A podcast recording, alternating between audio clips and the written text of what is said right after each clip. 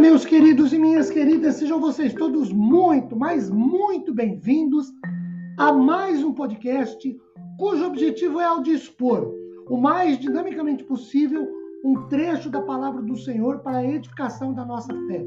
Meu nome é Ricardo Bresciani, eu sou pastor da Igreja Presbiteriana Filadélfia de Araraquara, igreja esta, situada na Avenida Doutor Leite de Moraes, 521, na Vila Xavier. É sempre uma grande alegria levar a todos vocês mais uma reflexão bíblica. Hoje, dois dias depois do Natal de 2023, eu quero compartilhar com vocês o texto de Lucas, capítulo 1, os versículos de 26 até o versículo 26 até o 38.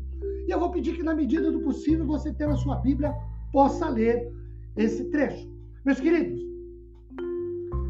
esse recorte bíblico de Lucas 1 narra a visita do anjo Gabriel a Maria, noiva de José, portanto, uma virgem. Nessa visita, o anjo Gabriel anuncia a Maria que, mesmo sendo ela virgem, de acordo com o versículo de número 31, eis que conceberás e darás à luz um filho a quem chamarás pelo nome de Jesus e o versículo de número 34. Então disse Maria ao anjo: Como será isto?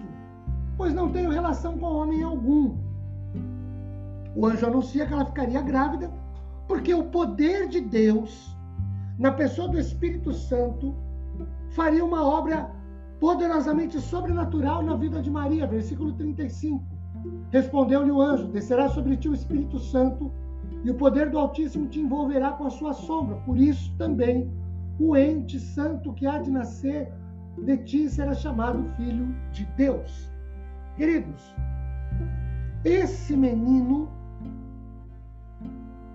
a quem Maria geraria, de acordo com o versículo 31, teria o nome de Jesus, conforme já lemos, ou Yeshua no hebraico, que significa Jeová é salvação. Maria, mesmo virgem, mas por obra poderosa do Espírito Santo, de maneira sobrenatural, geraria um menino cujo nome tem como significado ser o Salvador, o que corrobora com Mateus 1, 22. Ele salvará o seu povo dos seus pecados. Queridos, ah, o primeiro detalhe que eu quero destacar desse texto é esse que acabamos de dizer.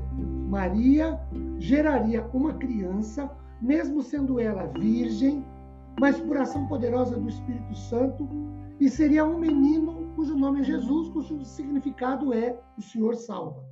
Segundo o menino Jesus, que Maria, mesmo sendo virgem, mas por ação poderosa, sobrenatural do Espírito Santo, geraria conforme o versículo 32 registra, primeiro, o texto diz que ele será grande, ou que ele seria distinto, ilustre, ou como diz Calvino, sua grandeza está elevada muito acima de todas as criaturas. Segundo, ele seria chamado filho do Altíssimo ou filho do mais alto, por natureza, sendo o eterno filho de Deus da mesma natureza e essência do Pai igual a ele. Terceiro, ele teria o trono de Davi, ou ele seria rei.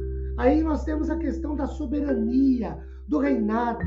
Em quarto lugar, o trono também indica reino, domínio, soberania, governo eterno, porque o texto diz: terá o rei, terá o trono de Davi para sempre. Jesus, o Messias, o ungido de Deus, o Salvador do mundo. Jesus é Deus, Deus Filho, Filho unigênito, mesma essência e natureza de Deus Pai. Jesus é eterno, sem princípio e sem fim. Jesus é o Rei eterno que governa, que tem o domínio do reino eternamente. Versículo 33, ou que não terá fim. Queridos, temos Natal, porque Jesus, o Salvador, o Messias prometido nasceu. Nasceu porque Deus prometera lá atrás e cumprir a sua palavra como ele sempre faz. Ele cumpre o que promete. Que esse Deus nos abençoe com paz, consolo e conforto. Amém.